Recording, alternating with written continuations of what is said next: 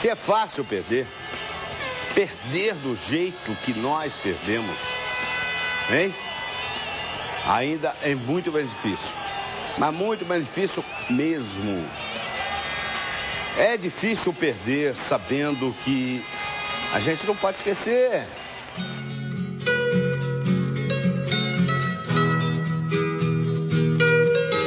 Então presta atenção nessa bosta aqui. Glória a Deus. Glória a Deus. Jovem, quantas vezes você acha que o Renato Gaúcho já substituiu alguém no meio da madrugada? Começa agora o 73 episódio demitido de. Futeversivo!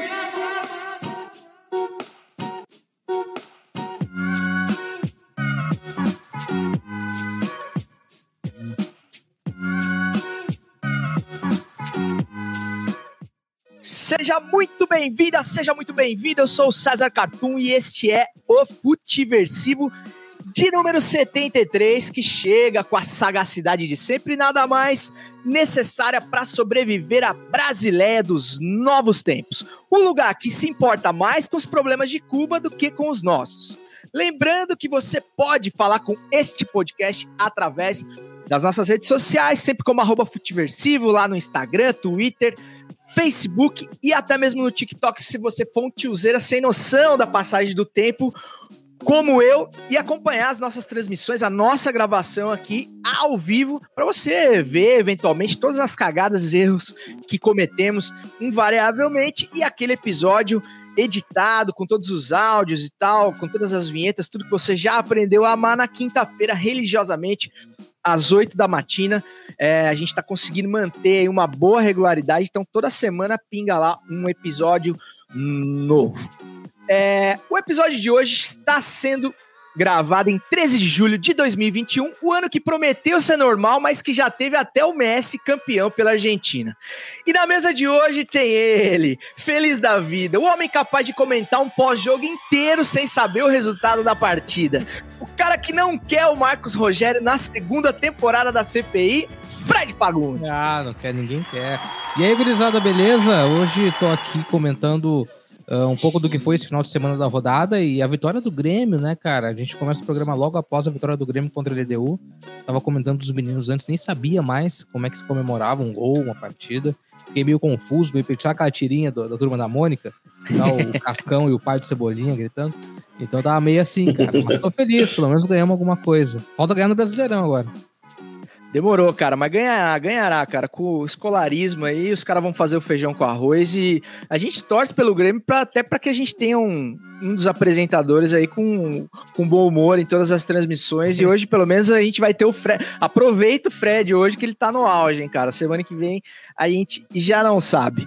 É, e para fechar a mesa de hoje, tem o retorno triunfal dele, o cara que o Chico Barney segue para se informar sobre BBB o Joe Rugan, que a gente pôde contratar, Márcio Careca, do podcast Meia Cancha, do Sevencast, e o autor do X Careca, certo, Carecão? Opa, é, essa terceira opção aí é a única que eu faço direito, né? É preparar comida e comer. Pô, valeu pelo convite de novo, obrigado, feliz de estar aqui, fazia um tempinho, né, que não, que não bate, teve umas outras vezes que você me chamou e não consegui vir, mas estamos aí, vamos aí trocar uma ideia, vamos bater um papo, Vamos dar uma cornetada geral aí. Demorou, mano. Ah, o Carecone agora é outra pegada, né? Live com o Ju Canalha, é outro, é outro nível de YouTube, né, cara? Como é que é, você tá se sentindo de falar para menos de mil pessoas, careca? Pô, você. Pior que não, que as nossas lá não dá muita gente também, não, né?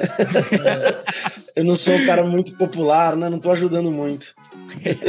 Demorou, Carecone, mas o senhor tem é um cara de alto gabarito, que da hora que você tá de volta aí. E, mano, lembrando que o Marcola, cara, ele não tá com a gente hoje por um motivo super triste. É, ele acabou perdendo um, um, filho de uma conhecida dele, uma madrinha do casamento dele e tal, para Covid, uma situação super triste. Então ele não tá aqui com a gente hoje.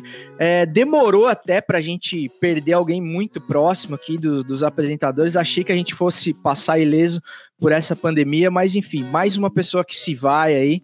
É, por conta da, da Covid-19, dessa pandemia que já devia ter acabado, que para vidas que poderiam ter sido poupadas e todas as coisas que a gente fala insistentemente e vai falar hoje de novo aqui nesse podcast. Então, força aí pro Marcola e a gente dedica esse episódio aqui à família dessa pessoa que perdeu aí o seu filho e tal, seu ente querido, certão? Então vamos dar início nos trabalhos, mas antes, vamos tomar uma coisinha, porque o Brasil não me dá outra opção.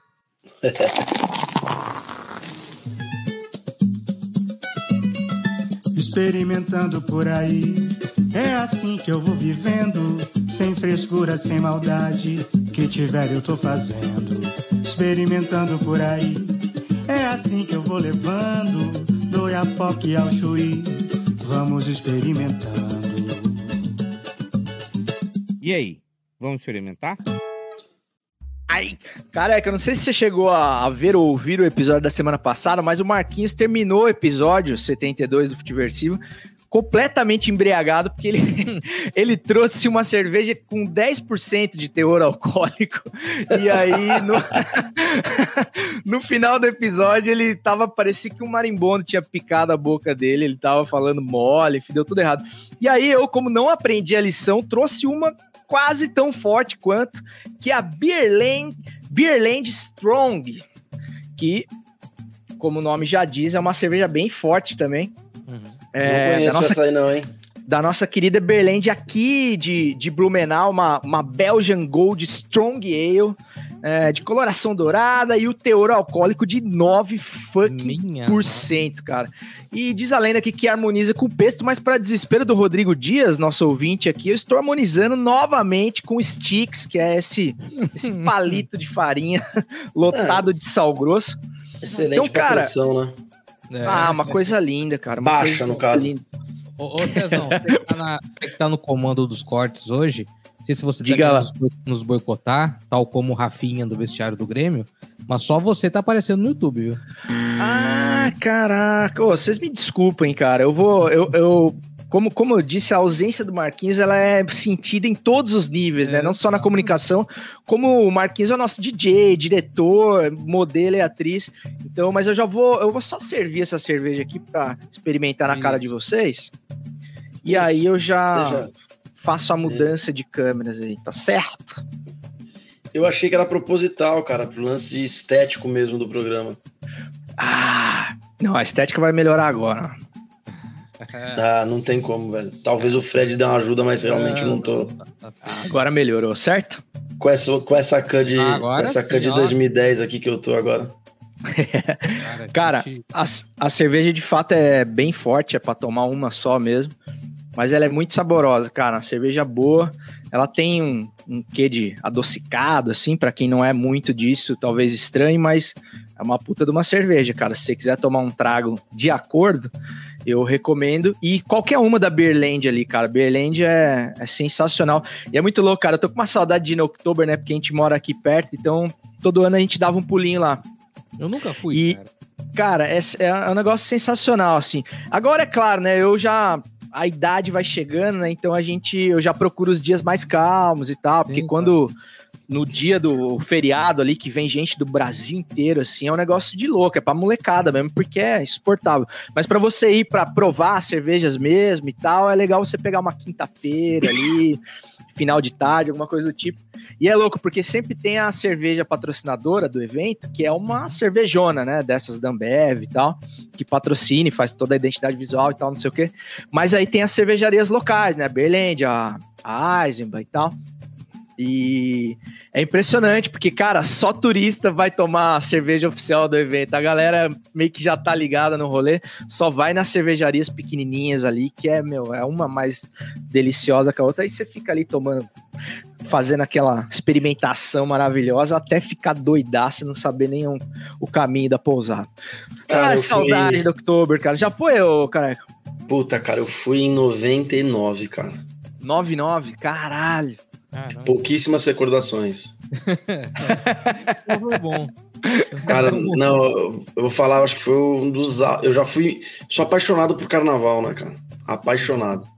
E Salvador, Rio de Janeiro, já fui para muitas vezes para Salvador, mas o nível de loucura da Oktober, para mim, bateu o de carna- do carnaval, cara. Porque o, do, o carnaval, querendo ou não, você tem um objetivo. Sim. Ou você, sim. ou você vai para um bloco, ou você vai para um camarote, então você, o teu dia tem um porquê, né? Tem um começo, meio e fim. A Oktober não, cara. O seu objetivo é só beber cerveja. cara, Exato. teve um dia que eu bati 27 horas acordado bebendo, cara. Nossa, tá mal. Não, e é Bons aquele, tempos. Bons e é aquele negócio, né, cara? Tipo assim, você tá lá e durante o dia você fica naquela rua 15 ali e tal. Putz, cara, aí tem passa um caminhão de chopp distribuindo chopp de graça. É umas coisas meio surreal, assim, né, cara? Mas enfim, é uma cidade que realmente proporciona momentos sensacionais aí pra vida do, do cidadão cervejeiro brasileiro. Então recomendo que você vá a Blumenau. E se você tiver mais, mais tiozeira como eu, e casadão e tal, talvez o Festival da Cerveja, que é no começo do ano, seja até mais recomendável. Rapaziada, vamos pra pauta então? Vamos. Bora. Bora? Levantou pra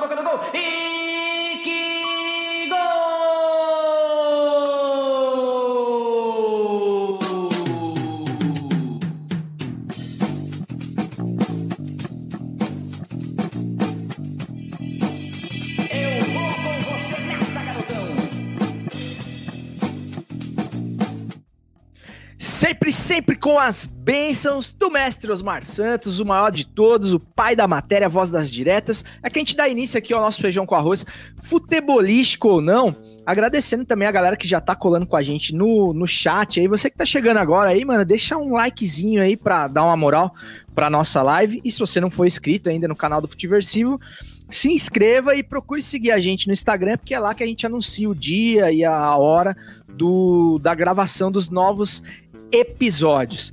É, cara, antes da gente falar do. no- A gente vai fazer episódios cada vez mais temáticos. é, a partir de, de agora e um pouco menos factuais, mas a gente vai dar uma passadela na rodada aí. O Fredão já, já falou da felicidade de ver a vitória do seu Grêmio pela Sul-Americana. O, o Atlético Mineiro, se não me engano, empatou em 0 a 0 com o Boca. Não sei se já terminou lá na Bomboneira. Terminou. Terminou. 0 a 0 mesmo, né? 0 a 0. E, e o Flamengo joga amanhã, né? É. Flamengo- é, o Fluminense ganhou. Fluminense ganhou do Cerro fora. Certo. E, E o São nós Paulo joga agora. E o São Paulo joga agora. Exatamente. Pela, pela Libertadores também, é isso? Sim, É. contra o Racing aqui no Morumbi. Aqui Pode em São crer. Paulo. Jogo legal, hein? É, Jogo cara. legal. Jogo legal. Aí você pode usar de segunda tela aí, né, cara? Se você É. tiver, se você tiver com a gente aí, vai assistindo o jogo, essas narração meia boca que tem hoje em dia. Você você curte com a gente aqui o áudio e vai assistindo o joguinho. É, mas, cara, vamos falar um pouquinho do que rolou no final de semana, né? A gente teve um encerramento aí, tanto da Copa América quanto da Eurocopa. É, e tivemos a Copa América com vitória da Argentina sobre o Brasil em pleno Maracanã, que, que será o tema principal do nosso episódio, então talvez a gente deixe um pouquinho para depois, mas falar um pouquinho de Eurocopa, cara. O que, que vocês acharam? Deu, deu a lógica, deu o time que mais é, que mais jogou um futebol vistoso, que é, que é a Itália, e, e a Inglaterra, assim como a Bélgica, não decepcionou, né? Careca, manda ver. Seu, seu, seu. Cara, é, eu, vamos lá. É, deu Itália, pra mim é felicidade. Eu gosto muito da Itália, sempre em Copa do Mundo, é, quando o Brasil não está participando do jogo, eu torço pra Itália, por conta de família mesmo, de descendência. E, e cara, detesto a Inglaterra. Adoro os uniformes e detesto a Inglaterra. A seleção inglesa e a torcida inglesa. Eu acho que quanto mais eles se derem mal, pra mim melhor sempre e já estava irritado com esse papo da geração inglesa. A gente está ouvindo há duas Copas do Mundo a geração belga. 14 e 18 era a geração belga, a geração belga, a geração belga, e para infelicidade nossa, foram eles que tiraram a gente da Copa em 18. Então aí isso ganhou uma força incrível. E de 19 para cá a gente estava ouvindo a geração inglesa, a geração inglesa, a geração inglesa. Cara, a hora que acabou o jogo eu fiz um story bem mal educado, né? Falando para todo mundo juntar as duas enrolar e botar no rabo, cara. Que não tem essa, bicho. Os caras só inventaram, eles ganharam uma Copa roubada. Uma seleção com pouquíssima tradição, alguns craques, grandes jogadores. né? Nesse mérito eu não vou entrar. Mas, cara, uma seleção que não bota medo em ninguém. Nunca botou. Eles têm alguns clássicos regionais lá, né? É, disputas acirradas com a Alemanha, é, com a França também, mas só. Só. Nunca ganharam nada nunca, fiz, nunca tiveram um grande feito. É, então, para mim, falando. E, e, assim, só para fechar, fiquei feliz não só por gostar da Itália, mas pela volta do futebol italiano, né, cara?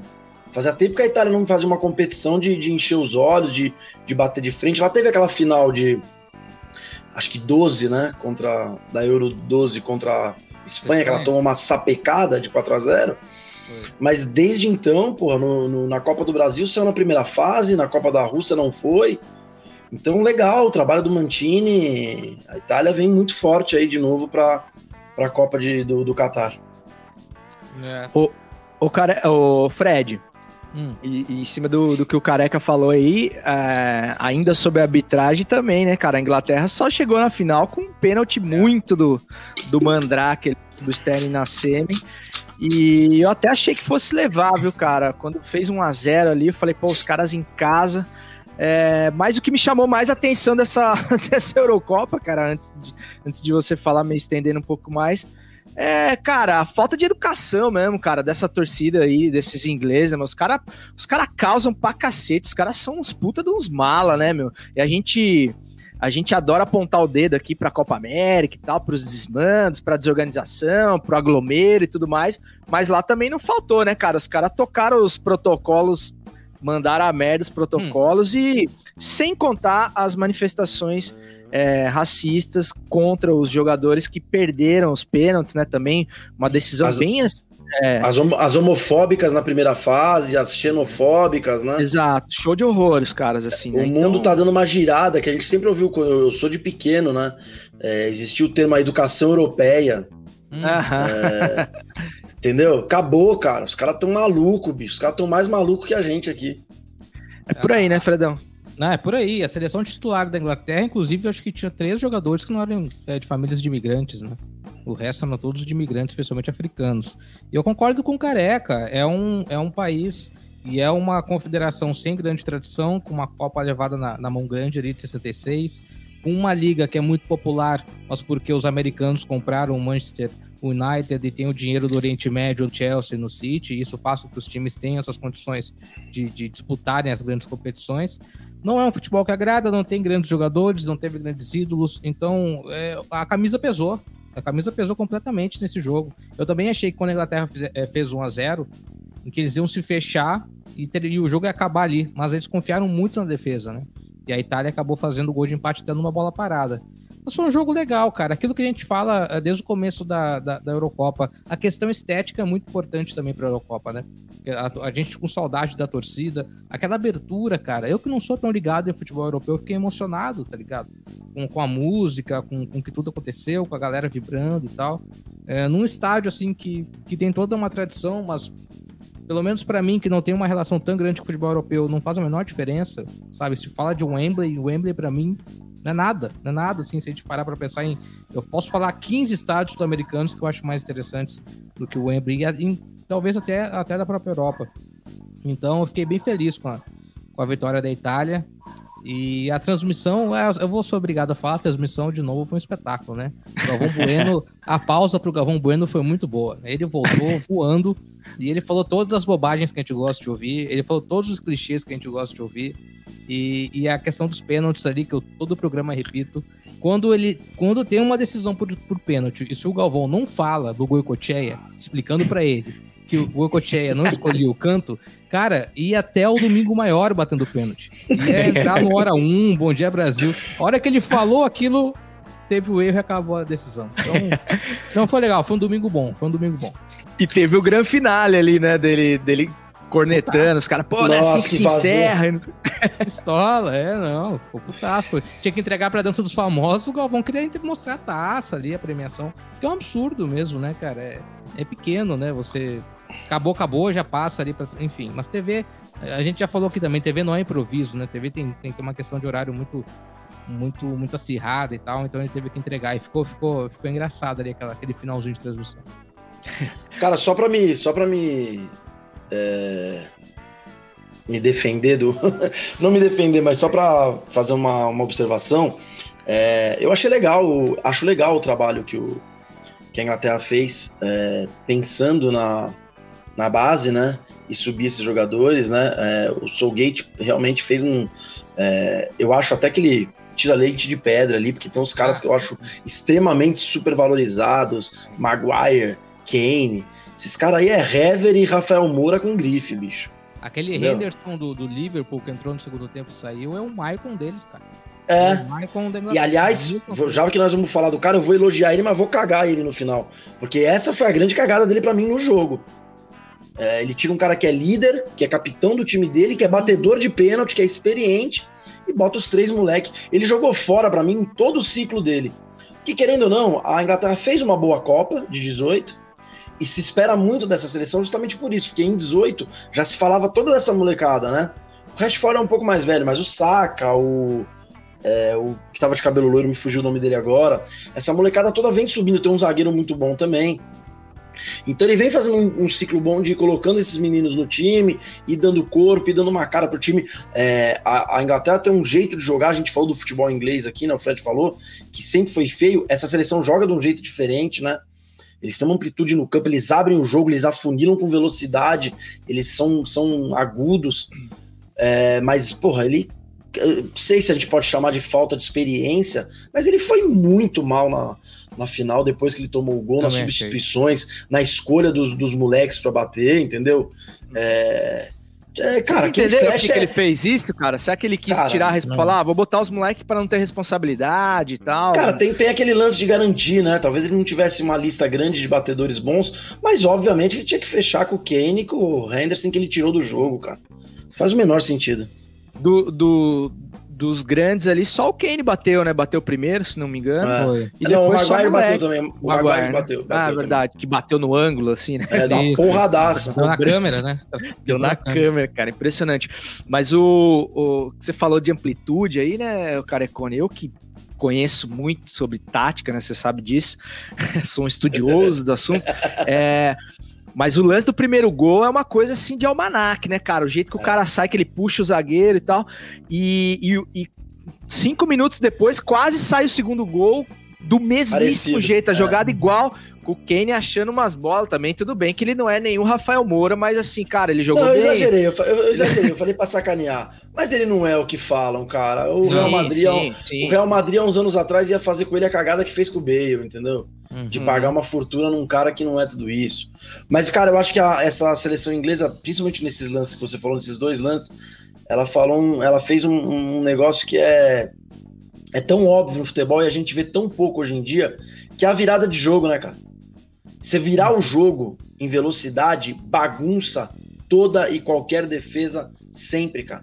A hora que ele deu a bola na direita, foi todo mundo, quando cruzou não tinha ninguém no Sterling. É, é o básico do futebol, cara. É você Exato. chacoalhar o time adversário e a virada de jogo é pra isso. E o cara que chegou ali, o camisa 3, acertou um chute também, que se ele tentar 200 vezes, ele não acerta mais aquele chute. Não, nunca mais. É, nunca deu na mais, cara da mais. bola, né? Deu na a bola cara bateu da no bola. chão, bateu na trave, foi tudo errado ali, cara. Quando eu vi no, no lance do gol mesmo, que você vê de longe, eu achei que ele tinha batido de chapa, né? Mas ele bateu Nada. meio de, de pé de pé de três dedos. Eu falei, Sim. caralho. Show. Enfim, Golaço. Ah, foi um golaço, é, foi um golaço. Mas é, cara. é- E a Inglaterra já, já, já tá beliscando alguma coisa, né? Apesar de não ser lá um grande time, também acho que não é grande coisa. Mas foi semifinalista na Copa, agora chega na final da Eurocopa. E, enfim, tá, tá, tá indo mais longe que a grande geração belga, né? A grande geração belga que, que, que não conseguiu chegar à final dessa Eurocopa. Eu acho que não ficou tão ruim pra, pra, pra Inglaterra. Difícil, mas vai ter outra chance, né? De ser campeã. ah, jogando no seu país, né? Tudo isso vai, vai ser complicado pra Inglaterra. É, eu acho que só pra fechar de, de, de euro, cara, da minha parte, é, tem algumas outras coisas pra serem é, observadas. É, a renovação na Espanha, né, cara? Vem uma molecada boa aí de novo. Legal, É, legal. Eles não, eles não devem ter o, o nível da, daquela seleção de, de 8 a 14, mas vem uma molecada boa, acho que é um time que, que, que vai dar trabalho. Acho que falta justamente um Kane pra eles, né? Uhum. Falta um cara, um 9 que sai da área, que, que faz esses meninos jogarem. Mas assim, a seleção que, que, que eu acho que na- no ano que vem, na Copa, deve dar bastante trabalho. E me decepcionei um pouco com a França, cara. É, achei que eles, que eles seriam mais difíceis. Não que eles ganhariam fácil, como muita gente estava falando, mas eu não sei. É, a impressão que me deu, olhando assim, é que é, o, o Deschamps ainda não conseguiu dar uma liga para esses caras. Ele trouxe de volta o Benzema e é um time com muito cara bom, né? Principalmente do meio para frente, mas os caras ainda não não deu liga. É, eu concordo com você, cara. Eu acho que a França pode tirar essa lição da, da Eurocopa mesmo, porque tava ganhando o jogo de 3 a 1 Aí deu aquela chinelada e tomou três, é, tomou dois gols da, da, da, Suíça e levou um empate e acabou sendo eliminada. Talvez na Copa do Mundo o time entre mais concentrado. Aquela eliminação ali foi muito por falta de concentração, eu acho. Foi na displicência, né, cara? Total, também achei. Total. Também achei, porque, porque é um timaço, hein, cara, esse é, time como, da França. Exatamente, como o Careca falou, no papel, cara, nossa, tem muita gente boa. Tem muita gente boa. Tem seus problemas internos ainda, né? O Benzema tem alguns problemas com alguns jogadores, etc. Mas, mas é um timaço, cara. Entra como uma das favoritas na Copa também. Cara, e só pra gente fechar o assunto Eurocopa aqui, lendo um, alguns comentários aqui do chat, a nossa querida Carla Eduarda, bem-vinda, Carla, nunca tinha te visto aqui. É, concorda com, com, o Careca aqui, diz que Kane é uma farsa. E para fechar, o, o Gui Albert nos pergunta aqui, mas mantendo essas escalações, Itália e Inglaterra poderiam chegar até onde numa eventual Copa? O que, que vocês acham? Vai você, Fred. Eu posso falar, eu, eu acho que tem, que, que, são dois times competitivos, cara. É engraçado, essa pergunta é muito boa do Gui, porque já dá um gancho pro próximo assunto que eu acredito seja a Copa América, que eu tô bem ansioso para falar. Porque eu, eu, acho que, que são dois times competitivos que podem chegar ali, ficar no top 6 ou top 5 da Copa do Mundo. Uh, até porque não muda muita coisa. A real é essa, de uma Eurocopa para uma Copa do Mundo. Você tem ali a camisa, você tem a tradição, você tem um Brasil, uma Argentina, às vezes você tem alguma alguma surpresa de asiático, até da África, ou da América Central, como esteve a Costa Rica em 2014. Mas são dois times que, que vão brigar pelo título. Um top 5, pelo menos, eles vão estar. É, eu acho também. Eu acho que a Inglaterra, eu acho que a Itália até mais. Eu também. Acho que a Itália até mais, porque ela perdeu o, o lateral esquerdo, né? O menino se machucou. É, esqueci o nome dele, hoje eu tô ótimo, hein? E, e, eu acho que tem uns caras ainda que, que, podem, que podem crescer. A, a Inglaterra, é, esses meninos é, passando por todo esse furacão que eles vão passar, esses meninos vão chegar muito maduros na Copa, né? Uhum. Principalmente esses que perderam os pênaltis, que não são titulares absolutos, tudo. Eu acho que é um time competitivo. É, e aí é muito do que a gente estava falando, né? Será que ele, principalmente o, o Southgate, ele aprendeu a lição, né? É porque eu acho que passa a, a, perda do título passa muito por ele, assim. É, então, eu, eu é, não, não, sei como vai ser. É, mas acho que os dois chegam brigando, assim como França, assim como, como Espanha. Eu acho que é dessa da, da, de quem chegou aí na Eurocopa, quem preocupa um pouco é Portugal e, e Alemanha, né? Uhum. A Alemanha é uma entre safra incrível, os caras não. não é, foi tão elogiado na época do 7 a 1 né? E. Mas durou bastante eles... também, velho. Porra, não, durou muito. Deram mas, mas não, mas. Então, mas eu acho que eles eles estão se dando mal é, por, por erro deles. Não é que falta jogador, tem jogador. Eu acho que faltou eles mexerem um pouco ali. Eu acho que, por exemplo, na Copa, ele tinha que ter levado muito mais moleque para preparar. Ele postou em muito veterano na Copa que não, que, não, que não deu jeito, entendeu? E acho que é que passa um pouco por, por, isso aí. E Portugal, que, meu, foi a minha grande decepção da Euro, esqueci de falar, cara. Porque eles ganharam a última Euro, e se você for analisar, esse time atual é melhor que o que, o, que ganhou uhum. a última Euro. E também ainda não, não deu liga, mas também acho que pode chegar mais forte na Copa do Mundo. É, o Braz Assunção, nosso brother português lá do, do futebol de bolso, ele tava empolgado, cara, porque ele falou, pô, essa seleção, esse time é melhor do que o de, de 2016, né? Mas, é. cara, eu assisti uns dois jogos de Portugal ali, eu, eu, eu, fico impressionado como os caras que tomam a decisão de bater no gol, de fora da área, não, não são o Cristiano Ronaldo. Os caras não dão a bola pro principal jogador do time. E diferente do Neymar, que prende demais a bola, cara, eu achei o Cristiano muito domina e toca tal. Achei que faltou um pouco ele, ele chamar a responsa em alguns momentos ali, principalmente quando a a vaca tava indo pro brejo, assim, no último jogo eu achei que, porra, cara, agora é hora do homem botar a bola embaixo do braço e, e resolver, e achei que ele é, se, se, é, se omitiu um pouco do jogo. Rapaziada, então, sem mais delongas, vamos entrar no tema principal do episódio de hoje, que é a Copa América, cara. A gente fez alguns contrapontos, a comparação entre Copa América e Eurocopa é inevitável. É, assim como na Eurocopa aqui, a gente também teve treta na final, de torcida, desorganização. É, a gente teve um torneio que foi empurrado para os braços do Brasil, que não seria a sede é, natural, uma Copa América que vem se repetindo com uma frequência maior do que devia, ou seja, são várias circunstâncias que tornam essa Copa América atípica. Mas por isso, e não só por isso, existe uma, uma certa desconexão assim do torcedor brasileiro com a seleção brasileira. Talvez não haja também, porque pode ser algo da minha bolha, da nossa bolha, de pessoas que que talvez tenham algum nível de desilusão. Mas eu queria saber de você, Carecone. É, eu sei mais ou menos o que, que você pensa sobre o tema aí. É, mas você acha legítimo, assim, cara, que um, que um torcedor brasileiro, um cara que gosta de futebol, né? Porque se ele não gosta, não tá nem aí de qualquer jeito, mas assim, um cara que geralmente acompanhar, acompanharia e vibraria com a seleção brasileira, ou torcer contra, ou acabar torcendo pra Argentina, enfim. E você acha que isso é uma grande heresia ou, ou faz parte? Cara, eu acho, eu acho ridículo, cara. Eu acho ridículo. Mas a gente tem tanta coisa mais ridícula acontecendo no Brasil e no mundo, que se você comparar com, com essa situação com coisas de outras é, e outras bolhas, como você falou, é até razoável, é até normal, né, cara? A gente tem uma, uma molecada nova aí de alguns anos já, que a identificação deles é só com o futebol europeu. E o Messi é um ídolo para eles. Então, talvez para esse moleque seja importante ver o Messi ganhar um título. Quem sou eu para julgar isso? Mas se é meu filho, não dorme fora de casa, bicho.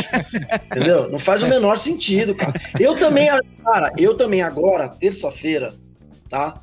É, quase 10 horas da noite, achei do caralho o Messi ganhar um título com a seleção argentina, cara. Pô, o futebol merece isso, ele merece isso. Ele foi, as críticas para ele são, são muito injustas já há muitos anos. Mas sábado, na hora do jogo, porra, não, cara. Eu quero que eles todos se fodam no jogo. Eu quero ganhar, eu quero amassar, cara. Eu quero ganhar da Argentina sempre, entendeu? Principalmente numa final, seja lá do que for. Principalmente no Brasil. Então, assim, é que eu acho, Cezão, que tem um lance que é o seguinte: é, como a gente tem tudo hoje acontecendo no Brasil, essa bandeira ela serviu para várias coisas. E mesmo assim eu acho todas elas ilegítimas. Entendeu? Então, por exemplo, a desculpa do ah, a Fabiola lá, a repórter do Esporte TV, eu sou amante do futebol e o Messi merece. Mano, meu peru, bicho. Tchau você, tchau, tchau todo mundo, bicho. Ele merece, então ele que mere... Faz... fizesse por merecer e como fez e ganhou. Agora, eu torcer para isso não faz o menor sentido é, o lado político do negócio, entendeu? Acho também que não tem nada a ver, de verdade. É, você sabe que eu não sou um cara extremamente politizado. É, eu tenho as minhas opiniões, eu tenho as minhas convicções. Eu sou um cara totalmente contrário ao governo atual, entendeu? E isso não me faz um cara totalmente a favor aos governos anteriores. Acho que aconteceu muita coisa errada, acho que a gente tem muita coisa para avaliar, mas acho que isso daí é desculpinha também de quem tá de papo furado. Que, ah, tô feliz porque o Bolsonaro se fudeu. O Bolsonaro tá cagando pra Copa América, meu irmão. Ele trouxe porque tinha lá os interesses dele e o dinheiro entrou igual. O Brasil ganhando ou perdendo não mudou nada, meu irmão. Então esse seu discurso também para mim é totalmente legítimo, entendeu? No sentido de, ai, ah, eu torci. Mano, eu acho, na real, César, na real, que 70% de quem declarou e comprou essa briga na internet foi para aparecer. E os outros 30 foi de babaquice. É, e eu acho ridículo. Eu acho que se você. É, é assim. É, mas não isentando assim, os outros 70% de serem babacas também. Pode ser que não, não, eles são mais faça pra aparecer ainda. e seja babaca.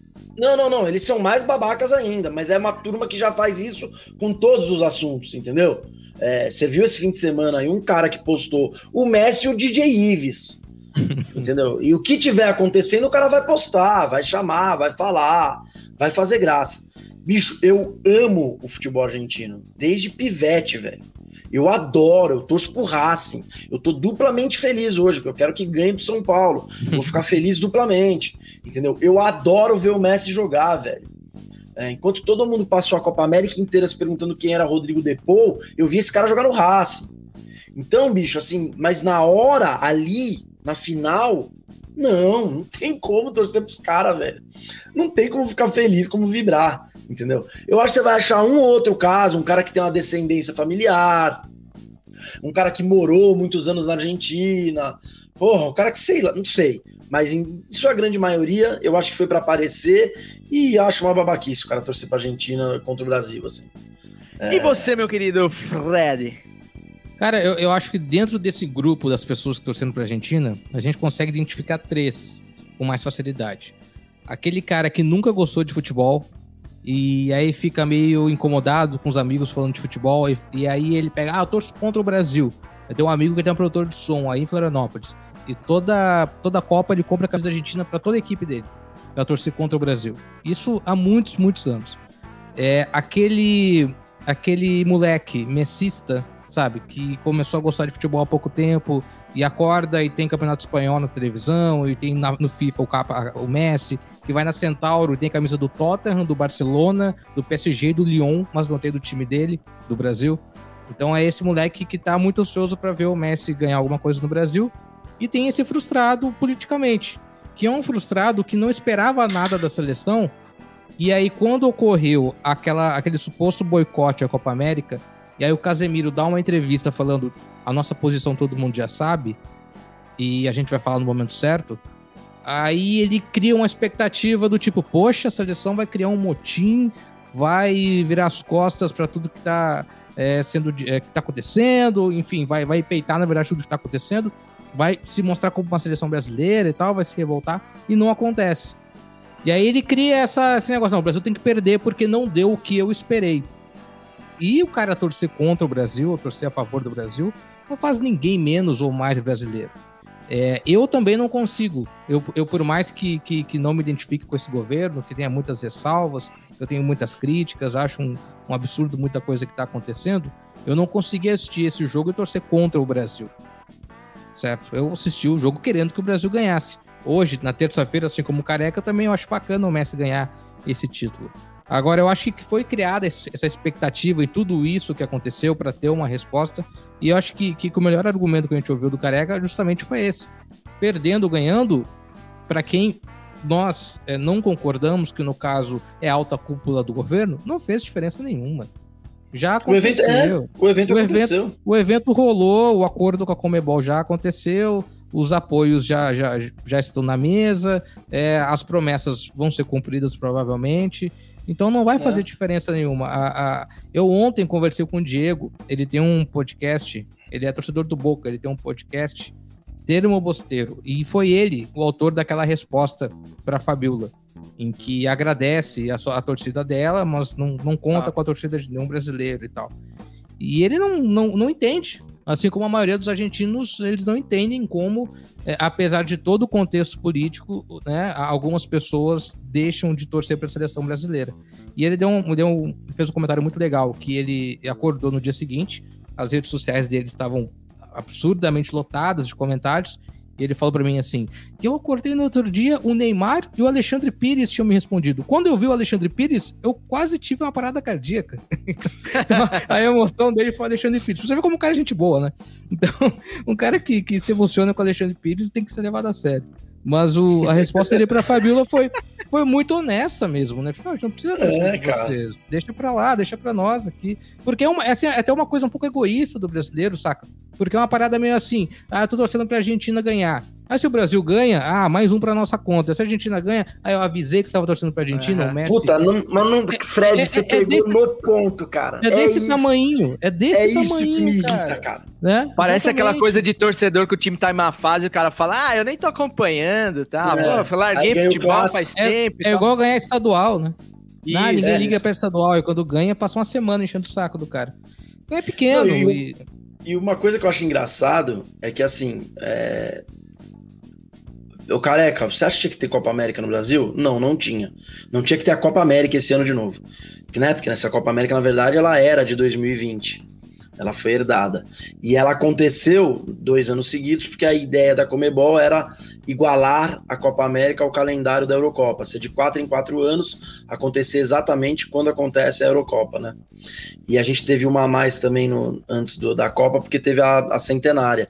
Então por isso que a gente vem de, de 2013 para cá, uma, de 2015 para cá, com uma overdose de Copa América, né? E ela perdeu realmente a força e o interesse, o valor e tudo mais. Mas o que me irrita é o seguinte: beleza, vai acontecer. Aí tem esse argumento do, do não, eu vou torcer para a Argentina. Pra... Mas, gente, a Argentina veio jogar. Ela É. concordou com a Copa América. A Colômbia, o Paraguai, o Chile. Parece que, esses, que toda a América do Sul estava livre da pandemia, controlada, e aí não teria por que não jogar. E o Brasil foi o que bateu de frente contra uma pandemia com um problema sério e jogou. Todo mundo assinou, bicho. Tá todo mundo errado. Todo mundo veio jogar essa porra. O Brasil ter aceitado sediar, tudo bem. É a cerejinha do bolo. Mas, porra, parece que tá, tá todo mundo fazendo cagada, cara. Tá todo mundo errado É. nisso daí. E Meu pai tinha uma frase igualmente, que ele né? falava- Fala, fala. Não, meu pai tinha uma frase que ele falava: é, não tem santa na zona. Entendeu? É isso, velho. Não tem nenhum ingênuo ali, não tem nenhum bobinho. Tá todo mundo sabendo o que, o que tava acontecendo. E igualmente, né, o careca, o- os jogadores das outras equipes também ficaram na promessa de um protesto coletivo e tal. E, e não saiu do papel, né, cara? não Ninguém- saiu, cara. ni- Eu acho que essa, essa- é, a, a marca dessa Copa América pra mim é. Eu acho que foi o, o- o Daniel Furlan que tuitou isso lá do, do Choque de Cultura, né? Que o- a, a, a, a imagem de jogador de futebol ela é tão isenta que até na hora de demonstrar isenção em cima de posicionamento ele é isento, entendeu? Tipo, não, é- até na hora de falar, não, a gente não tem nada a ver com isso, o jogador fala, não, a gente não tem nada a ver com isso. Então, a- a- aquele discurso do Casemiro, acho que era nas eliminatórias ainda, né? Contra o Equador. É, foi no fim de semana das eliminatórias, isso. é, contra no Beira Rio, se não me engano. Aquilo foi, foi um. Foi uma, uma geração de expectativa muito grande, assim, do tipo, poxa. Cara, mas você ter- sabe que eu, eu fiquei com a impressão que o protesto deles, ou o problema deles, era com a CBF, com o que estava É, o acontecendo na Caboclo, CBF. Uhum. É. E aí o caboclo caiu por conta de outro problema. E aí eles falaram, ah, não, já resolveu, então tá tudo certo e faltou comunicação. Mas, cara, eu não quero entrar nesse assunto, mas eu queria fazer uma observação que eu acho que é o seguinte. É, eu acho, eu acho que ninguém é obrigado a se posicionar, tá? É a minha opinião. Esse papo de, ah, não se posicionar é uma posição. É uma posição, ok. Mas não é uma posição que você bate de frente, que você dá a cara e que você fica expressando a sua opinião. Eu, eu, de, eu de verdade acho que não, não tem que se posicionar. Aquela cobrança do Felipe Neto a todo mundo se posicionar, os influencers. Cara, acho isso uma babaquice. Acho que se posiciona quem quer e principalmente, cara, se posiciona quem tá preparado para falar disso.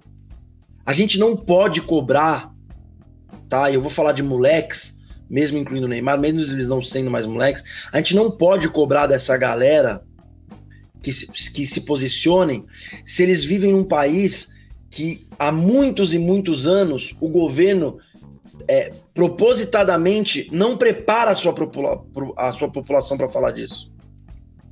Entendeu? Só fala disso quem tem o clique, quer, vai atrás e estuda. Senão, não vai. E eu, nós estamos falando do Neymar, que é de origem pobre hoje ele é milionário, e eu posso botar isso para um cara que seja da minha idade, 40 e poucos anos, de classe média, que fez a sua escola, que se formou lá em ADM, numa faculdade particular, e que hoje tem um cargo legal numa empresa qualquer, sustenta a família dele. Ninguém no Brasil é politizado é, facilmente. A gente tem que ir atrás. Porque, principalmente de 2013 para cá, se você se baseia no que tá rolando, você fica mais perdido que os caras que estão lá, bicho. Entendeu? Por conta de fake news, por conta de, de interesse de passar a informação de uma maneira. Então eu acho que o, grande problema disso tudo é isso. Tá se cobrando de uma molecada que, bicho, ele, ninguém preparou eles para falar de política. Ah, mas o cara é muito rico e, e não sei o que, ele tem muita influência. Bicho, hum, não dá. Pra mim, na minha opinião, eu sei que eu tenho total consciência que é uma opinião impopular, mas eu acho até errado cobrar dessa molecada aí que mora 10 anos na Europa que, que venha falar de política aqui. É, cara, assim, eu, eu, eu, é, eu concordo com o que você disse no sentido de, tipo assim, se você não tá preparado pra falar, não fale, né? Porque às vezes você falar sem, sem o, o preparo é pior do que não, não emitir opinião nenhuma e ser humilde e falar, ó, não tô pronto pra falar sobre o assunto, não tenho recurso suficiente. Que é o que a gente devia fazer aqui e não, não. Eu tô brincando. É, mas assim, cara, no caso deles, acho que como o Fred disse também, a expectativa gerada É, é, que, é que teve. É porque assim, a gente já não esperava que eles fossem se posicionar sobre nada, né? A gente não esperava nada, só que a partir deles, né? E sobretudo do Tite, né, como comandante, é, e que supostamente é um cara mais preparado para falar sobre essas coisas, ele gerou uma expectativa, ele prometeu, ele deu data, ele. Ah, após o jogo contra o Paraguai, não sei o quê. E quando veio, foi uma coisa completamente decepcionante, aquele story que não disse nada com nada, e não disse nem o básico, né? Que seria, no mínimo, se solidarizar com as vítimas, né, cara? Eu acho que é, os caras não precisavam se opor ao governo publicamente ou fazer um, um posicionamento que comprometessem as suas carreiras e seus interesses. Mas, cara, os caras poderiam fazer o básico, sabe? De se solidarizar com as famílias. Pô, será que esses caras, nenhum deles perdeu um, um amigo, de um primo, de um parente? Por Covid, sabe? Pro cara não se prestar, pô, levar uma faixa no jogo. Cara, os caras não fizeram nada, eles, eles fingiram que nada estava acontecendo. Pô, salve, vocês possam me corrigir aí, teve alguma manifestação particular de alguns jogadores rede social, mas eu não vi nada. E isso para mim foi bem decepcionante. Em relação ao jogo, cara, vou falar por mim, tá? É eu tava bem desinteressado pela Copa América, assim, do tipo, cara, não vou nem assistir essa porra, sou totalmente contra tal. Mas é óbvio que eu assisti, né? Porque a gente acaba vendo a porra do jogo do Brasil, não tem como.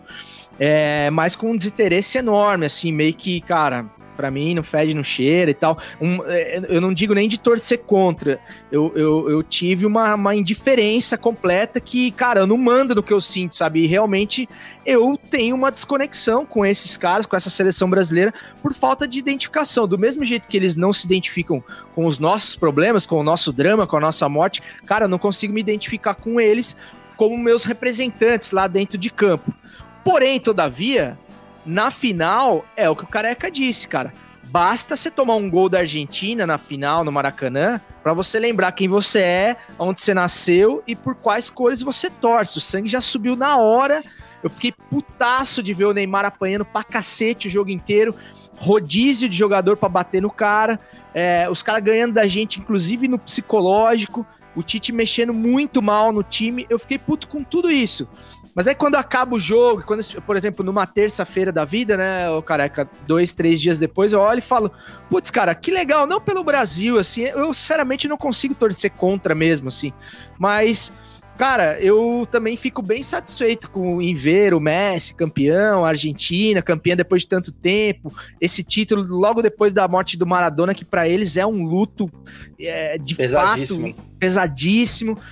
É, então, e isso para mim seria inimaginável nos anos 90, por exemplo, sabe? Eu ia ficar uma semana indignado e hoje a minha sensação é de indiferença. E eu, de certa forma, cara, respeito as pessoas que acabaram pegando este bode com esta seleção.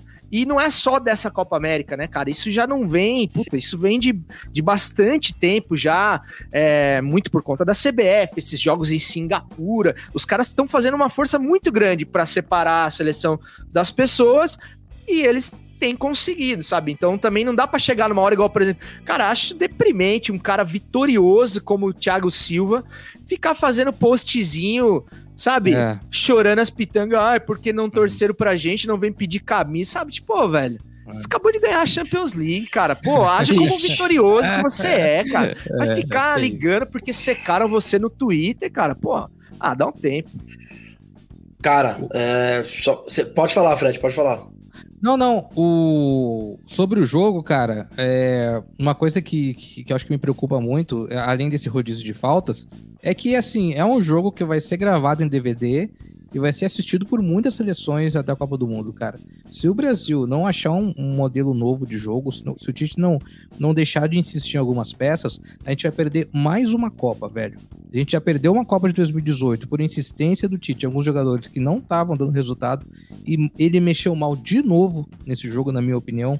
Tem um cara na seleção brasileira que, olha, eu acho que tem um futuro brilhante, eu acho um cara que pode colaborar muito, que é bastante coerente no discurso, mas que não jogou nada na final, é o Richardson. E o Tite, para não tirar o Richardson, ele recuou o Neymar quase de, de meia e manteve o Richardson aberto lá naquela ponta direita. O Everton Cebolinha é banco do Benfica. A gente vai para uma final de Copa América do banco do Benfica jogando na posição que ele não joga bem, que é do outro lado do campo, sabe?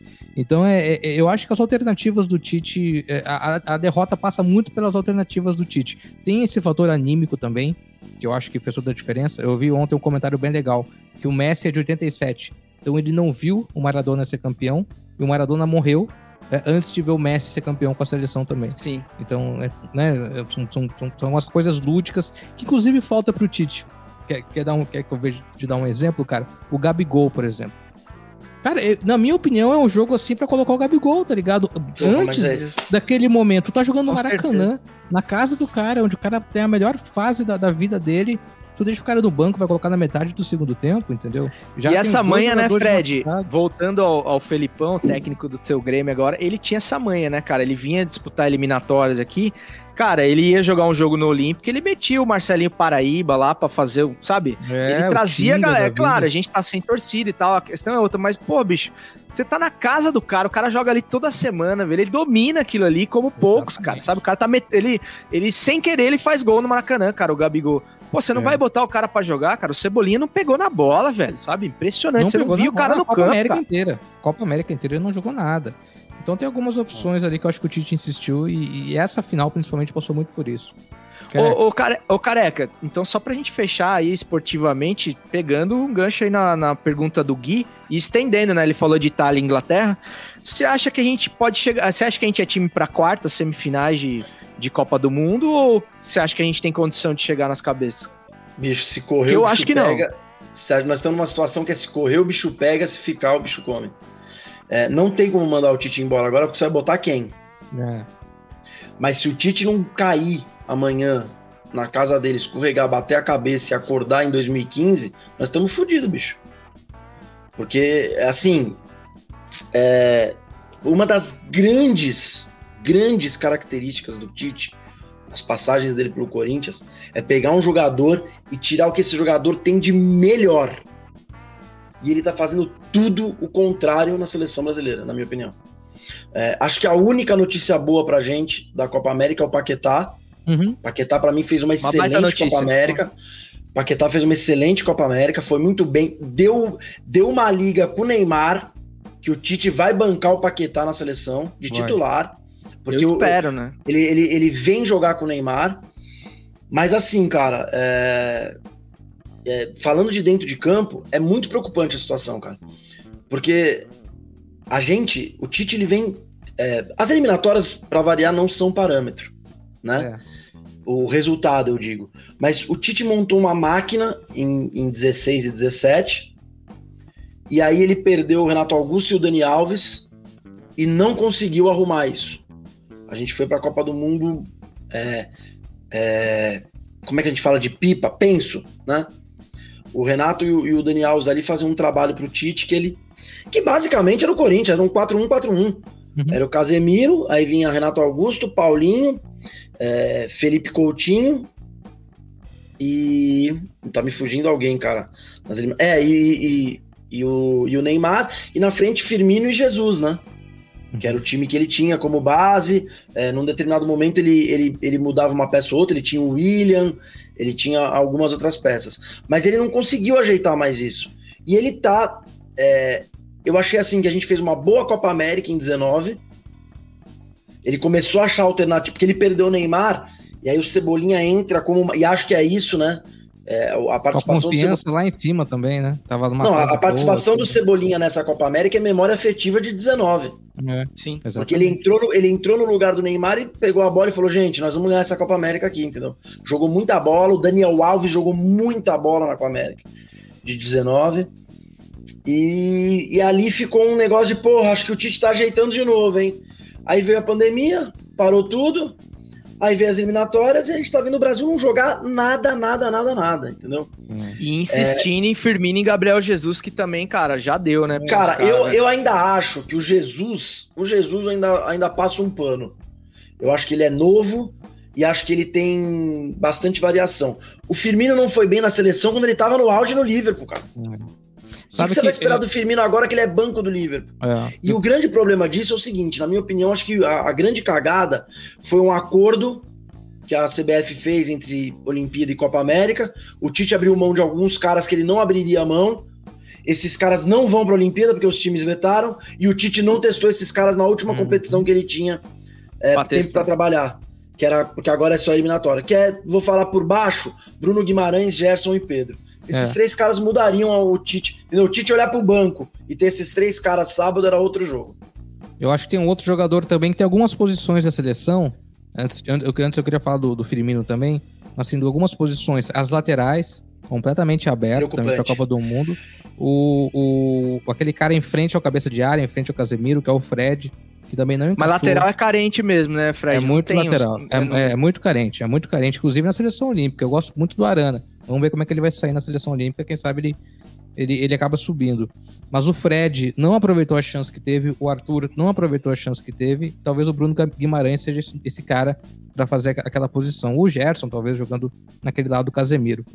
O Firmino, cara, eu, te- eu, eu, eu concordo com o Careca, é impressionante como mesmo numa fase boa ele não conseguiu desencatar na seleção. Eu tenho a sensação do Firmino que daqui a alguns anos vai ser aquele cara que a gente vai ver e não vai entender como é que ele chegou lá, sabe? Tipo o Sony Anderson, Elbe, sabe? Esses caras assim que tu fala, pô, esse cara é craque, mas, mas quando que foi, saca? Aham. É, então, tipo, tem uns caras assim, o Firmino é esse cara, assim, um cara que, que, que, que dá uns toques bacana, que dá tipo, no, no, no, no Liverpool, na Premier League.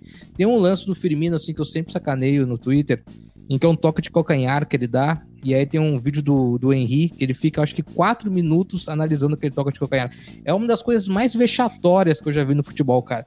Porque é um toque de calcanhar, bicho, que, sei lá, que o Jael já deu, saca? Aham. qualquer jogador Nada demais, já- né? é, um, é um pivô bonito com toque de calcanhar. Só que quando você para aquilo em câmera lenta com uma canetinha do grafite, sabe? E tu fica Sim, marcando assim sim. os pontos, Fazendo- levantou a bola já pensando, ah, cara, é, essa forçação de barra do Firmino, assim, é uma coisa também que, que, eu, que eu não tenho muita confiança, não. Eu, eu, eu, eu tô bem ansioso para ver uma seleção com, com tudo isso que, o- que o Brasil tem, mesmo de material humano. O Pedro é um cara que, hora que, que eu acho que começar a ter uma sequência, principalmente, pode dar resultado. E as laterais, cara, é o que mais me preocupa mesmo.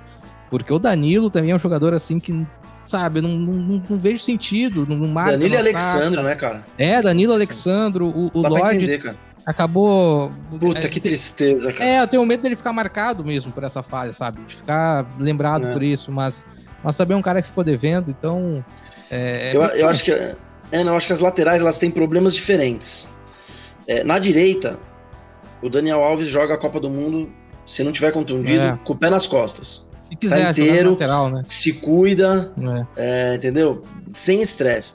Mas não tem nenhum suplente.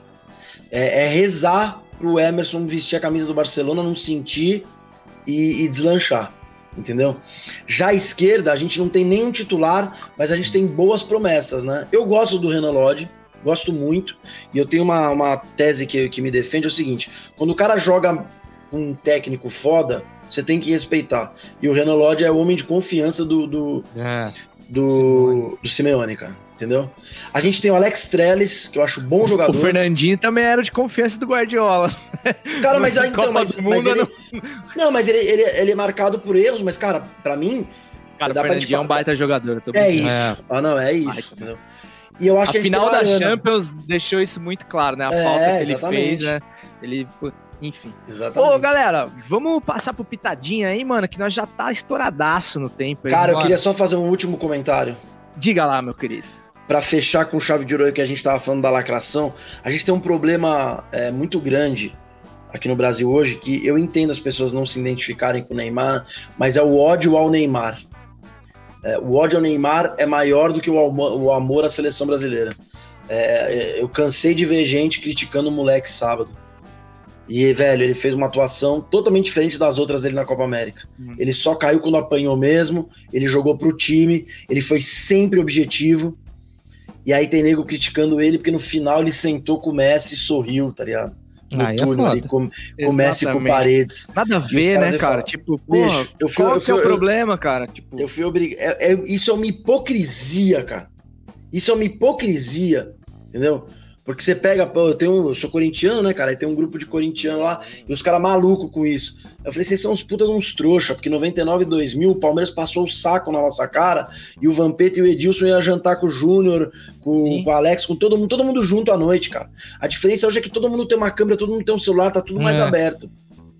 Então, cara, é, assim, é, ah, olha como ele é fácil. Tem, um, tem, pô, tem uma página, mano, eu vi jornalista que eu gosto postando o clipezinho dele chorando no campo e depois sentado sorrindo com o Messi. Sim, sim. Mano, isso é um desserviço à humanidade, não ao futebol brasileiro. É só isso que eu queria falar. O- o- só pra complementar, é, a- a- as pessoas, elas, quando não gostam de alguém, elas tentam levar isso pra todas as esferas, né? Então, às vezes, o cara tem ali aquele ódio do Neymar pelo posicionamento político dele, ou pela isenção de algumas pautas. E aí, quando acontece isso, o cara cria todo um, um- um- factoide, né? Uma história do que, olha como ele é estúpido, como ele não gosta da seleção. Sim, sim. Tu não precisa disso, cara. Se tu não gosta da pessoa pelo, por alguns atos que ela cumpre, tu pode não gostar dela. Agora tu não precisa criar toda uma história pra multiplicar o seu ódio por ela. E dane-se, entendeu? Se o cara fez isso ou não. O problema é dele. E, e- e esses caras que criam esse tipo de narrativa seriam os mesmos que, tipo assim, se o Neymar passa do lado do, do Messi e dá uma bica nele, também eu criar uma narrativa pra falar, pô, Claro, o cara não, é, não claro, tem é. esportividade, tá Claro, vendo? é. Pô, não sabe perder. Não, é, não é, o o- é, o- é Então, Matou, sabe- César. É, é- Matou, é o- Cezão. é- o cara que, que posta, sei lá, um, um vídeo de algum jogo dos anos 90, ou até um pouco, um pouco mais cedo, de alguma porradaria, e fala, ah, isso que é futebol de verdade e tal. Isso, E exatamente. hoje o cara faz a mesma coisa, ele reclama. Ah, o cara não tem cabeça, Uhum. né? O cara é... Então é isso. É... Só, só que é isso, cara, do, do, pra fechar mesmo assim, do, é que tá boa a conversa, então se foda também. É, o, o, o cara quando, quando é torcedor de Twitter e tal, e quando ele faz esse tipo de, de tweet, de, de opinião apaixonada e, e irracional, né, só movido ali pelo, pelo que ele tá sentindo na hora, beleza, mas o problema são os caras que ganham pra fazer isso, que vivem disso, que são jornalistas e que ficam construindo esse tipo de narrativa e que não conseguem analisar os fatos, cara, que foi o que aconteceu no jogo, igual o Careca Uhum. falou. O Neymar jogou bola pra cacete, ele apanhou o jogo inteiro, ele só caiu quando, meu, os caras estavam dando voadora, no, sabe? Subindo de cotovelo na cara. último jogo, né, cara? Último jogo, cagando, é. dando a vida. E então, cara, ele fez o que se esperava dele, sabe? E não deu, meu. Os caras ganharam e, e paciência, sabe? E ele teve uma atitude legal de tipo assim, porra, Esportiva, sentiu o baque tá? ali e depois foi co- falar com o brother dele como qualquer outro faria, cara. Então, sabe? Paredes hoje é um dos E melhores. olha que pra defender o Neymar não é fácil, porque eu não gosto muito do Neymar, É mas assim, verdade. cara, pô, a gente não pode perder a capacidade Não. é, é aquela coisa de idolatrar político, né, cara? De você É. perder o senso crítico, cara, a capacidade de analisar os fatos, tá ligado? Ponto.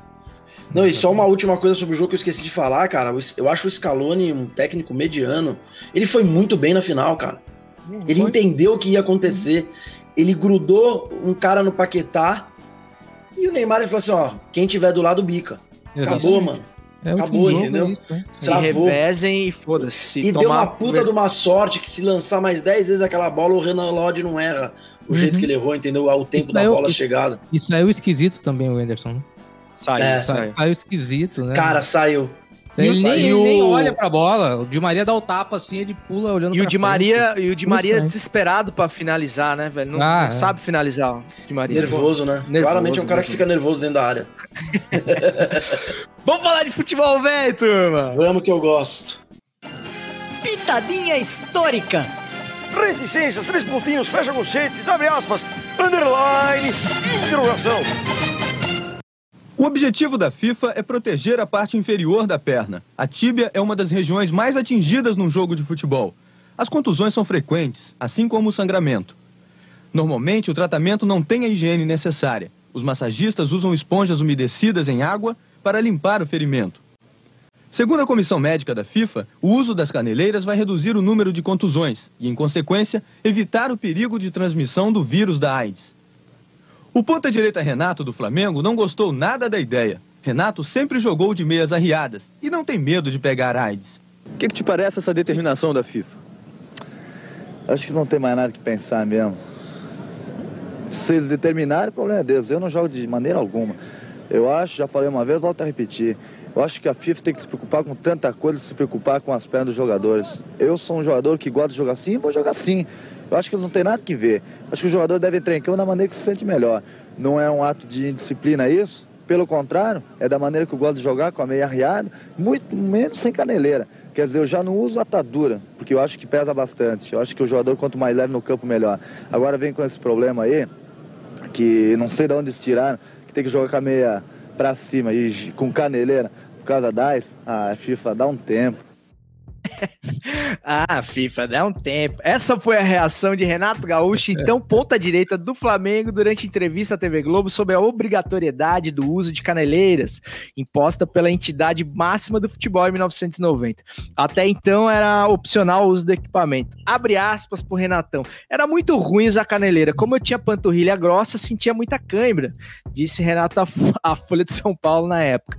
Ele disse que por diversas vezes escondia o equipamento na sunga após o início das partidas. E tem o nosso querido José Luiz Runco, quem não se lembra, o eterno médico da seleção brasileira é, e do Flamengo na época, que lembra como foi difícil convencer os atletas a usar o equipamento, porque as caneleiras eram grandes e pesadas, difíceis de colocar e precisavam estar bem presas. Hoje são bem menores e mais leves. Eu, a gente trouxe isso daqui, aliás, o grande abraço a Cláudio Campos, que é, tá afastado do futiversivo aí por tempo indeterminado, é, por opção dele, obviamente, mas continua colaborando com a gente, indicando os pitadinhas e tal. E essa foi mais uma das pérolas que ele arrancou da, das gavetas dele, esse vídeo do Renatão dos anos 90, para né, falar cara? do Renato Gaúcho, que, cara, não dá para negar, né, Fredão, que é um personagem icônico, é, né, cara, do, é. do, Brasil, não do futebol do Brasil, é Renato Portaluppi, né, cara? É, que, tem, que cara, velho. Tem, tem, tem, alguns pontos legais. Um é o, como o texto da TV mudou, né? Texto muito bom ali do, do Eric Farias, mas como ele, ele mudou para ficar mais. Eu acho que era o Tino, não era? Era o Tino, o Tino Marcos. Marcos é, o Tino, Tino Marcos. Marcos. Mas é impressionante como mudou. Tipo, claramente ele tá ali num texto de jornal ali, tipo, quase que um release. Mas é. e o depoimento do Renato, o. É... Volta a repetir, né? Que ele até hoje ele fala isso, né? Volta a repetir nas coletivas dele. E o Renato sendo negacionista desde os anos 80, né? Sendo então, contra ali... o mimimi, né? Desde os anos 90. Desde os anos 90. Então, Renato, é isso, né, cara? Hoje, a, a portuguesa, na verdade, gravou um vídeo pro Mourão, mandando um abraço e tal.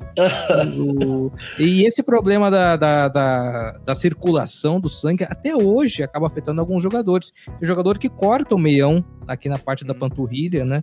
Já vi, já vi é, juiz até mandando o cara colocar o meião, porque não pode entrar com a meia rasgada e tal. É, é esse comum, jogador né? da Inglaterra ali, sabe aquele de tiarinha, de cabelinho assim tal, que usa meia baixa? Sei. Sei, eu sei. Não, não lembro o nome dele. Ele falou que, não, que joga com a meia baixa porque a panturrilha é muito grossa e prende a circulação é. dele. Então. É, a caneleira hoje. Esses dias eu fui jogar bola, até arrumei uma caneleira. Cara, de, de, parece de brinquedo, né? É uma é, folha, assim, né? Nossa, antigamente, quando já era mais moleque, era pesado, tinha que amarrar atrás, aquela coisa toda. Uhum. Mas o, tem, o Roger Flores também era um cara que eu, eu jogava com com, com o meião pra dentro da caneleira. O Renato é esse personagem, né, cara? Controverso e, e, e, e é o grande símbolo para mim, assim, quando eu tento sempre separar o ídolo, né, o grande jogador da pessoa, né? Porque é um cara que tem, de fato, um discurso é bastante conservador, que eu acabo não me identificando, e lá em Porto Alegre a gente discute muito isso, a questão do ídolo, da estátua do Renato, aquela coisa toda. Mas eu consigo. Com o Renato, pelo menos, eu consigo. Com o Lobão eu não consegui, mas com o Renato eu consigo. Eu consigo, cara. A gente tem problema aqui com o Marcelinho Carioca também. É. Nossa. É. Que é uma é mula. É uma mula. E é um grande ídolo, cara. É. Então. Uh... E assim, quando eu digo que, que é uma mula, o cara pode abraçar o político que ele quiser, cara. Pra mim não tem nada a ver. É, eu não sou um cara que eu, eu, eu, separo muito bem as coisas no geral, assim. Eu me considero de verdade um cara democrático. O meu problema do, do Marcelinho não é esse. O meu problema do Marcelinho é ele usar o Corinthians do jeito que ele usa, entendeu? Uhum. Não é porque você é ídolo do clube que você pode usar isso pro resto da vida ao seu favor, em seu benefício. Eu acho esse é o grande erro do Marcelinho para mim.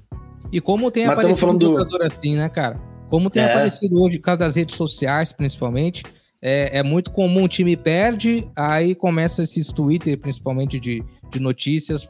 Ah, o comentário ah, do França, do Souza, do São Paulo, dando porrada na direção. Os caras se apropriam ah. disso de uma maneira que, que é foda, velho. Que o torcedor tem que ficar muito ligado, porque tem cara que suga mesmo.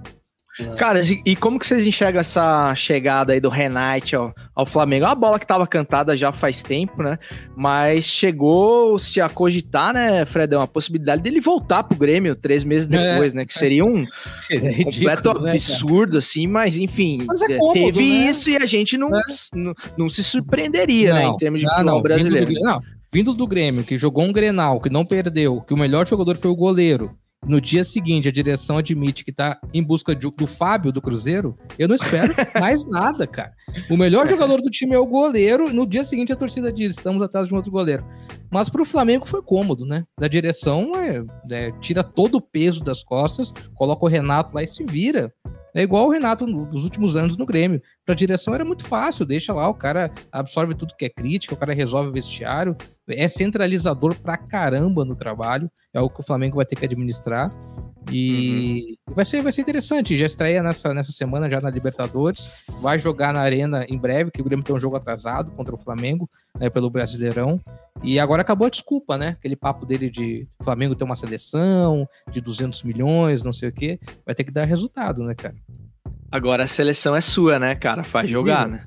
É, eu vi, eu vi, eu tentei procurar aqui, cara, para dar o crédito, mas eu vi hoje no Instagram uma dessas páginas de, de, de futebol das grandes fez exatamente isso, Fred. Eles fizeram a montagem das entrevistas, né? Uhum. É, do, do Flamengo, aquela entrevista emblemática do, do pós 5 a 1 Uhum. que ele fala: ah, se você me dá cem, não sei quantos milhões na minha mão para eu escolher o jogador que eu quiser, você pode me cobrar resultado e, e desempenho, blá, blá, blá, blá, blá, blá, blá. E aí ele é perguntado é, agora na coletiva de apresentação, ele fala, porra, mas aí o time da Várzea é cobrado por resultados. O time não sei que. Então todo mundo é todo mundo vai ser cobrado, entendeu? O Renato, ele é, é, assim, é, ele é genial desde sempre, cara. É. Entendeu? O Renato é um cara que conseguiu aparecer numa reapresentação do Grêmio com uma camisa do São Paulo. É. É, o, o Renato é um cara. Vocês lembram de algum outro caso, um jogador que foi apresentado e não jogou? Não assinou? Não, no São Paulo aconteceu O isso. Renato né? foi apresentado, ele foi apresentado, tirou foto e não assinou o contrato. É. Eu já vi jogador ser apresentado e acabar não jogando. Mas ele É, se teve apresentou o Wagner o Love, né? O Wagner Love chegou a se apresentar ou só fizeram a Não, camisa ele- dele? ele- Então, não, eles fizeram a camisa dele e ele deu uma entrevista lá por conta na época. Uhum. O, o- o Renato não, ele foi apresentado pelo presidente de São Paulo na época. Ele é um personagem, né, cara? Ele é um cara que ele tem um talento incrível de tirar o peso das coisas dele e o foco dos reais problemas, seja ele qual for, dentro ou fora de campo. Ele vai É, ser ele é bem um- interessante. Ele é um mestre das coletivas, né, cara? Ele realmente ele sabe levar os jornalistas pro lado que ele quer, ele tira Ah, o foco do jogo. Eu acho, que ele assim, perdeu, um- eu acho que ele perdeu um pouco isso, viu, cara? Ficou muito É. claro. Ele sempre fez isso muito bem.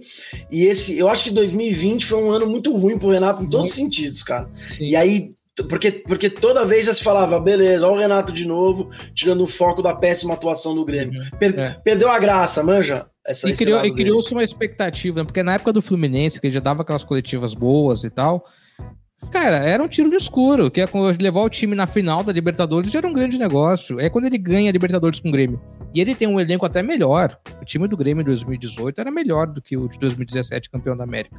E ele não consegue dar os mesmos resultados, acaba ficando chato. Em 2019 tomou 5 a 0 e aí em 2020 o resultado não vem de vez. Ah, mas tem as coletivas da, da, da fase boa, são maravilhosas. Tem uma que ele ganha um busto, em que ele coloca do lado, assim, o busto e coloca o Ray-Ban no busto, cara. Ele dá a coletiva inteira com um busto com o Ray-Ban, tá ligado? Então é, é- sei lá, na- na- tem uma tem um, tem um Grenal, acho que o Grêmio perde, mas classifica pra final do Gauchão. E aí ele tinha um voo pro Rio de Janeiro, sei lá, uma hora depois do jogo. Ele senta na coletiva e fala assim: vocês têm 20 segundos pra me fazer a pergunta. Aí um cara faz a pergunta e fala sim, o outro faz a pergunta e fala não. Então tá bom, vou perder meu voo. Ele vai embora. cara. Eu lembro disso. Então, né? é, sabe, ele tem disso. Agora, a fase tem que estar boa. E no Grêmio, ele tinha esse controle. No Flamengo, eh, por mais que ele seja centralizador, ele não é dono do time. Ele não, Sim. sabe, ele. E no Corinthians, muito menos ele seria. Chegou a ter esse papo dele treinar o Corinthians. Cara, seria, posição. seria uma catástrofe para todos Seria os um lados. desastre, eu É, acho. muito menos ele seria. E no Flamengo pode ser um caso de amor, né? Porque a identificação parece muito óbvia e tal, Rei do Rio, aquela coisa toda. Mas também, cara, ele não vai gozar de 5% da paciência que a torcida do Grêmio teve com ele, de maior ídolo e tal. A torcida do Flamengo, cara, pra, pra trazer o, o Renato, cara do gol de barriga, 95 é, é três derrotas, cara. Então, É, assim. Bicho, eu acho que a passagem dele no Flamengo é 880, mas assim, no extremo. É um ou um milhão, velho. Ou ele vai dar um tapa nesse time. Porque ele é. porque, inegavelmente, isso ele faz muito bem. Só tem craque no Flamengo, velho. Entendeu? Eu, eu sou soeiro, eu chego na segunda-feira, já mando logo um churrasco, falo, gente, e aí? O que vocês querem fazer? Rasquete, você quer jogar como? É. Everton Ribeiro, Diego Ribas, Arão, Gabigol, Bruno. Como é que vocês querem? É assim que vocês querem jogar? Mas vocês vão se matar pra isso dar certo? Porque é meio complicado. Não, nós vamos. Então é aquele. Eu tenho um amigo Jonas do Rio, Vascaíno, que ele fala que o Renato é um incrível batedor de palma à beira do gramado. ele, ele, ele, ele acha o Renato só isso. entendeu? Afinado, né? A palma afinada, eu né? concordo. O, o Renato ele não faz é, treino tático, aquela coisa toda. E tem um migué maior ainda, que é o do Alexandre Mendes, que é o assistente dele, que, que, que é o comentarista, pra não falar que o Renato treina, joga nas costas do Alexandre Mendes. Não, mas quem treina é o Alexandre Mendes. É outro miguezeiro, cara. É outro miguezeiro, não treina nada, entendeu? Então são dois caras assim que têm domínio de vestiário. E vamos ver, vamos ver o que vai acontecer. Pô, acabou me fugindo, quer falar em relação ao Renato agora. Eu- Se eu lembrar, eu falo depois. Beleza. Ô, Fredão, enquanto você lembra, só pra terminar, o, arrematar o assunto da caneleira, aí o Renato, quando foi obrigado a usar caneleira, ele implementou aquele estilo único, que era a caneleira com a meia dobradinha, Dobrada. né, atrás, e ele jogou muito no Cruzeiro, no Botafogo, enfim, É. inclusive tem o, você falou dele meter um churrasco, né, ô careca, tem o, a final clássica do Brasileiro de 92, se não me engano, que o Flamengo ganha o primeiro jogo do Botafogo e ele faz um churrasco gaúcho, centroavante do, do Flamengo, e fica fora do segundo jogo e tal, porque todo mundo fica indignado. Então, assim, cara, o Renate realmente é um homem de muitas histórias, e isso vai ficar provado no que indica que virá depois dos nossos reclames finais. Salve! Salves finais para encerrar o episódio 73 do Futiversivo. Ó, a 9% já foi embora, mas eu não perdi a mão do, da- das picapes, hein? Não Não. errei uma hoje. Ela, hein? ela, bem- ela bem uma hora e quinze foi bem. Uma hora e quinze. Se tiver mais de uma hora e meia, já complica. É, mas enfim, cara, muito da hora esse episódio com vocês. Que da hora que você tá de volta aí, Carecone. Você sabe que você é, o nosso quinto Beatle, né, cara? Você tá sempre aí com a gente e, e estará cada vez mais. Legal ter os contrapontos que você trouxe aí em alguns temas.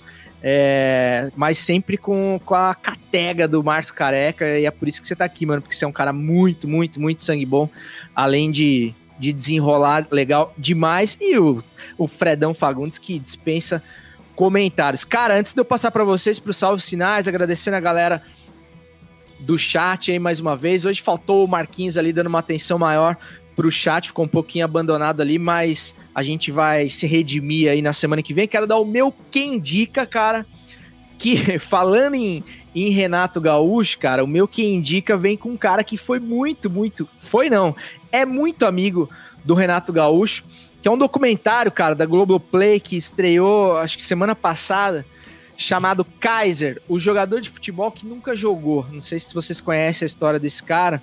É um documentário inglês, é britânico-brasileiro, cara. Um, um, um inglês chamado Lewis Mi- Miles, que é, o, que é o diretor, que conta a biografia desse Carlos Kaiser, que é um futebolista brasileiro que supostamente atuou por diversos clubes brasileiros e estrangeiros, apelidado de Forrest Gump brasileiro. Ele jogou, ele jogou 26 anos, cara, a carreira profissional dele tem. Ele passou por vários clubes, é, entre eles o Flamengo, clubes no, no exterior e tudo mais. E diz além, no, naquele Bangu do. Quem assistiu Castor de Andrade. Castor. Castor de Andrade, ele jogou naquele Bangu Galáctico lá dos anos 80, foi para Libertadores e tudo mais, ele tava naquele elenco. E ele era conhecido no Rio de Janeiro como sósia do Renato Gaúcho. Inclusive, ele se passava pelo Renato Gaúcho na- nas entradas de boates e tudo mais. Cara, o documentário é sensacional, cara. Ah, se você não viu, vá ver agora. Já sai do episódio agora. Porque o cara é de fato uma figura, ele eh, porque ele era muito bem relacionado e ele desenrolava em todas as outras esferas que não o campo. Ele chegava antes no hotel, ele levava a mulherada pro hotel, ele fazia a, a- ele furava as concentrações, então ele era um cara imprescindível no elenco. E aí tem depoimentos do próprio Renato, que, que enfim dá uma força financeira pra ele até hoje. Bebeto, Zico, todos os caras que, tipo assim, falavam, mano, a gente não conseguia entender, mas esse cara sempre tava nas cabeças, sempre tava com a gente. e ele era tão sangue bom que a gente fazia a vez dele, sabe, cara? Quando encerrava o contrato, ele falou, não, renova por empréstimo mais três meses. E ele conseguiu desenrolar isso por 26 anos, cara. Ah, é uma coisa impressionante a história do cara. Se você não vê os depoimentos dos outros caras, você fala, meu, é mentira, mas de fato parece que aconteceu. Então, eu mais do que indico, cara, esse, esse documentário pra vocês, hein? Que massa, cara. Eu, não- eu- eu vi o trailer já desse documentário, mas não assisti inteiro. Eu vou procurar na Globoplay. Essa história do Renato dar uma força pra ele. Renato ajuda muita gente, cara. O Gaúcho, né, que que jogou com o Renato no Flamengo, ele é o fundador do Cuiabá, né, que tá na Série A hoje. Ele tinha uma escolinha aqui. Na época era a escolinha do Gaúcho, que virou Gaúcho, depois virou Cuiabá. O clube, o clube Cuiabá, que depois foi adquirido pelos Dreber, né, que, que, que é a empresa de pneus que administra o clube. O Gaúcho Fazia gol o gaúcho, hein? Que mullet. Demais. Que é, mullet. pegava pênalti também. Pegava pênalti. Nossa, também. esse jogo é emblemático.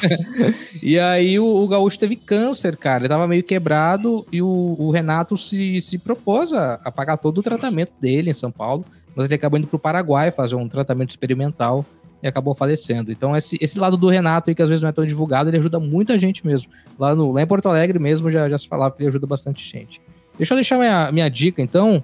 Cara, eu, eu, eu não lembro se eu já indiquei esse filme, mas é, eu assisti de novo essa semana, é espetacular. É um filme francês chamado Looking for Eric, né? Procurando o Eric, que é com o Eric Cantona, o jogador da França, do Manchester United, já que a gente tá falando de Eurocopa. É a história de um. É um filme inglês, na verdade, é a história de um carteiro quebrado, divorciado, filho não respeita ele, torce pro Manchester, o time tá mal, aquela coisa toda.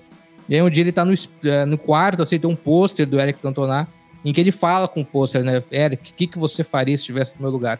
E ele começa a ver o Eric Cantona. E de fato é o Eric Cantona interpretando o Eric Cantona. E aí ele faz, ele começa a treinar, ele, come, ele melhora a autoestima, ele começa a se cuidar, pede desculpa pra esposa, ele vê mais os amigos e tal. Até no final eles vão no jogo lá do Manchester. É um filme bonito, cara. E, com Eric Cantona sendo um bom ator. Me Na surpreendeu. onde que é? Cara, eu- esse filme eu peguei na TV a cabo. Então, pra TV galera que, que, que não pegar por acaso a TV a cabo, a famosa locadora do Paulo Coelho, Pirate Bay, tá lá à disposição. Pô, que massa, isso eu vou querer. Tem uma série do, do, do Cantonata. O Tem, Cantona é bom ator, assisti. cara. É bom ator, cara. Ele, ele é foda, cara. É uma Esse figuraça cara também, realmente- né? Esse cara é Figuraça. Carecone, seus salves finais, se você tiver alguma dica aí. é, Cara, não, eu queria comentar. Que, eu queria comentar que o documentário do Kaiser é realmente incrível. Você viu? Ele já? Eu já, eu já vi. Ele participou ontem, há uma, uma semana ou duas do, do, do podcast novo do Cartoloco e do Mil Grau, é, que chama Nem Amigos. Pra mim, só o nome do, do, do podcast já é maravilhoso. Aham. E. E, cara, ele falando. É, é com uma naturalidade que ele fala os absurdos que aconteciam. Aham. Você fala, ah, é normal. Tudo bem, eram, eram os anos 80 no Brasil, né?